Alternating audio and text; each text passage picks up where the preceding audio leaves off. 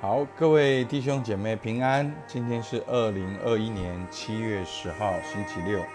我们要再一次的来读神的话语。那今天的经文呢，在出埃及记的三十七章一，好，第一节到第十六节。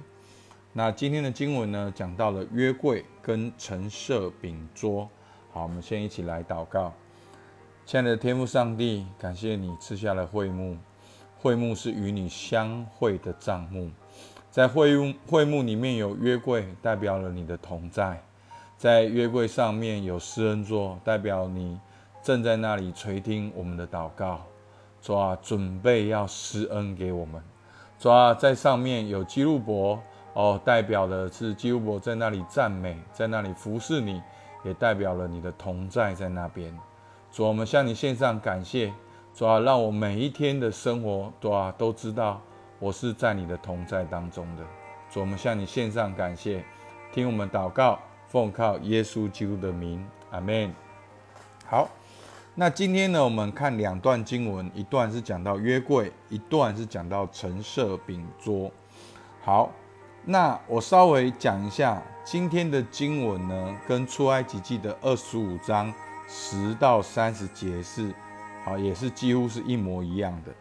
好，第一节，比萨列用皂荚木做柜，长两轴半，宽一轴半，高一轴半，里外包上金金，视为镶上金牙边，右柱四个金环，按在柜的四角上，这边两环，那边两环，用皂荚木做两根杠，用金包裹，把杠穿在柜旁的环内，以便抬杠。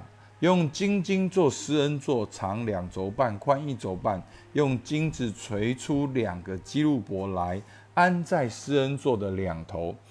这头做一个基路伯，那头做一个基路伯。二基路伯连接一块，在施恩座的两头。好，就是他们两个天使对望。二基路伯高长翅膀，遮掩施恩座。基路伯是脸对脸朝着施恩座。好，那我们看到呢，在会幕里面呢，最重要的器具，好就是约柜。好，约柜就代表了在圣所里面，至圣所里面最神圣的那个位置是约柜，代表了神的同在。好，那这一章跟前面二十五章十到三十节最大的差别是什么？哈，很简单，就一句话：三十七章第一节，这整个段落跟二十五章十到三十节呢？的差别只有一句话，好，大家看看哪句话？好，就是第一节，比萨列用皂荚木做柜。好，那前面是摩西领受神的小玉，那通常神说你要怎样怎样怎样怎样怎样。那今天第一节是比萨列，好，所以就是说，好，现在前面是摩西领受，现在是比萨列跟他的团队正式要来做会幕的。会幕是神圣的，会幕代表了人与神相会的地方。但是，连这个神圣的地方也需要有人去做这个会幕。所以，上帝创造人，上帝使用人，上帝要人彰显他的荣耀。所以，弟兄姐妹，你一定要晓得一个很重要的属灵的真理，就是你很重要。上帝要跟你同工，上帝要透过你。在这世代中彰显神的荣耀，所以在这边，神透过比萨列来建会幕。上帝能不能够变一个会幕出来？当然可以。那个叫以色列人出埃及的神，那个在旷野供应以色列的神，那个在旷野供应以色列人不是几百个、几千个哦，是超过一百万的人哦。上帝能不能够变出个会幕？但是上帝当然可以，但是上帝要使用人跟他同工。他要呼召人，他要使这个人被圣灵充满，这个人有智慧、有聪明、有知识，这个人能够想、能够做各样的事情，来建造这个会幕。好，所以大家如果有兴趣，想要对这个约柜跟这橙色饼桌，哦，你可以去看。好，我在六月十三号的信息。好，那我们继续看下去，这个约柜当然就是有三部分哦。约柜上面有施恩座。然后它的两旁有基路伯天使对望，哈，张高长翅膀，然后呢，脸对脸朝着施恩座。好，那约柜代表的是神的同在，里面有约书，有十诫，所以约柜是走在以色列的前面。所以那个约柜有个扛抬的功能，它好像抬轿一样，有人要抬着约柜。好，那施恩座就代表了神的座位，神的同在。啊，基路伯就是代表了那个赞美的天使在那里迎接神。好，基路伯天使是服役的灵。好，那我们继续往下看第二段，就是讲到这个橙色饼桌。好，三十七章第十节，他用皂荚木做一张桌子，长两轴，宽一轴，高一轴半，又包上金金，四围镶上金牙边。桌子的四围各做一掌宽的横梁，横梁上镶着金牙边，又铸了四个金环，安在桌子的四角的四角上。好，那也是一样。好，就是说。橙色饼桌呢，也是要来扛台的。好，那其实它不叫橙色饼桌啦，其实它就叫一个桌子，只是后代人把它说，呃，因为上面放橙色饼，所以就就放就叫做橙色饼桌。那我们之前有讲到那个橙色饼，为什么叫橙色饼？就是就是它是放在神的面前，橙色在神的面前，所以又叫做面饼。好，所以是这样。好，那我们就继续往下看。所以用皂荚木做两根杠，用金包裹，以便抬桌子。十六节，又用金金做桌子上的器皿，就是盘子、调羹哦，用并垫酒的瓶和爵。好，那这就是橙色饼桌。橙色饼桌的很重要的意义，就是纪念上帝的供应，而上帝也正在供应，所以祭司在那里。常常把饼放在那边，好，就代表了神对以色列的供应，然后也继续的寻求神的供应。那在今天的经文呢，我们看到这个橙色饼桌，好，牧师就想到了在旧约到新约到现在上帝的供应，好不好？我们简单的来看一下。那在旧约里面最重要的供应就是那个玛纳，好，也就是这边橙色饼桌会放饼的原因，好，就代表了。神供应以色列人，在出埃及记十六章三十五节，以色列人吃玛纳共四十年哦，所以一百多万人连续吃四十年，上帝有没有供应？好，直到进了有人居住之地，好，就是迦南的境，好境界，好，所以就是说，直到迦南地，他们开始耕种有农作物，他们才开始吃食物，那。其实玛纳所代表的意义是什么呢？好，就是上帝的供应。那在新约有一个很有名的供应的故事，就是五饼二鱼的故事。好，约翰福音六章九节，在这里有一个孩童带着五个大饼、大麦饼、两条鱼，只是分给这许多人，还算什么？耶稣说：“你叫众人坐下。”原来那地方的草多，众人就坐下。数目约有多少？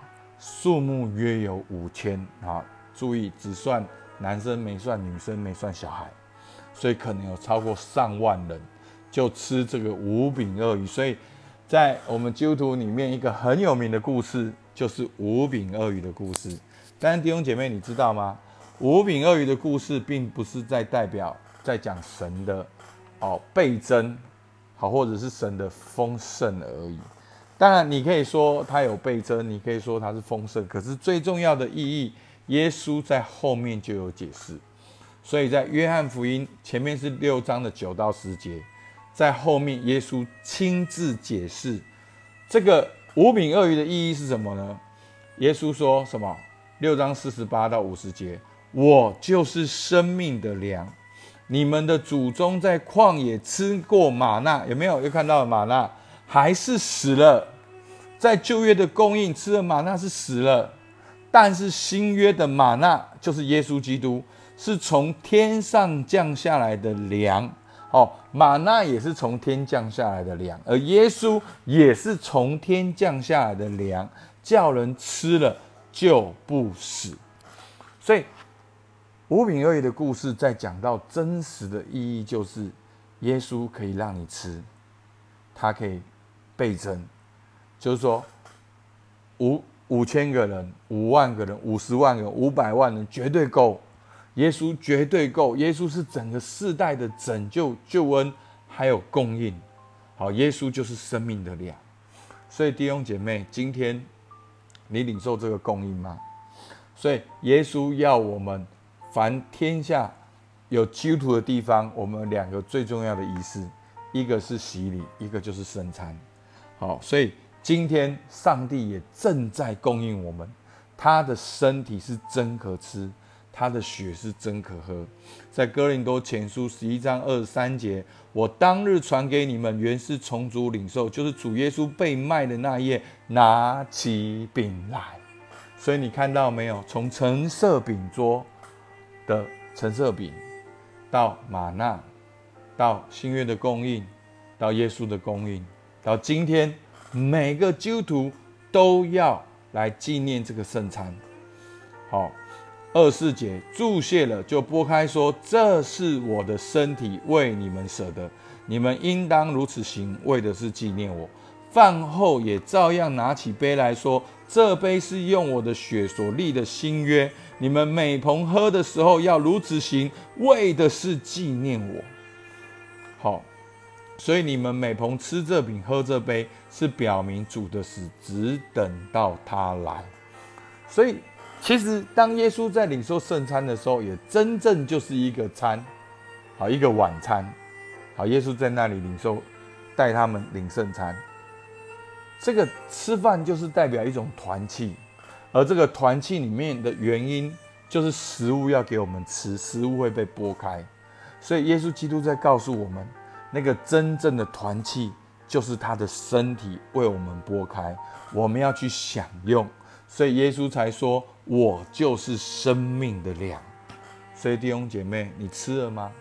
你吃了这生命的粮吗？那我们也要纪念。所以上帝已经把生命的粮赐给你了，你还怕什么？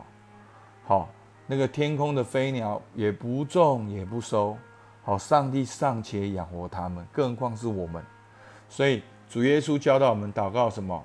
马太福音六章十一节说。我们日用的饮食，今日赐给我们，所以，我们属灵的粮食，上帝赐给我们；我们肉体的粮食，身体的粮食，上帝也会赐给我们。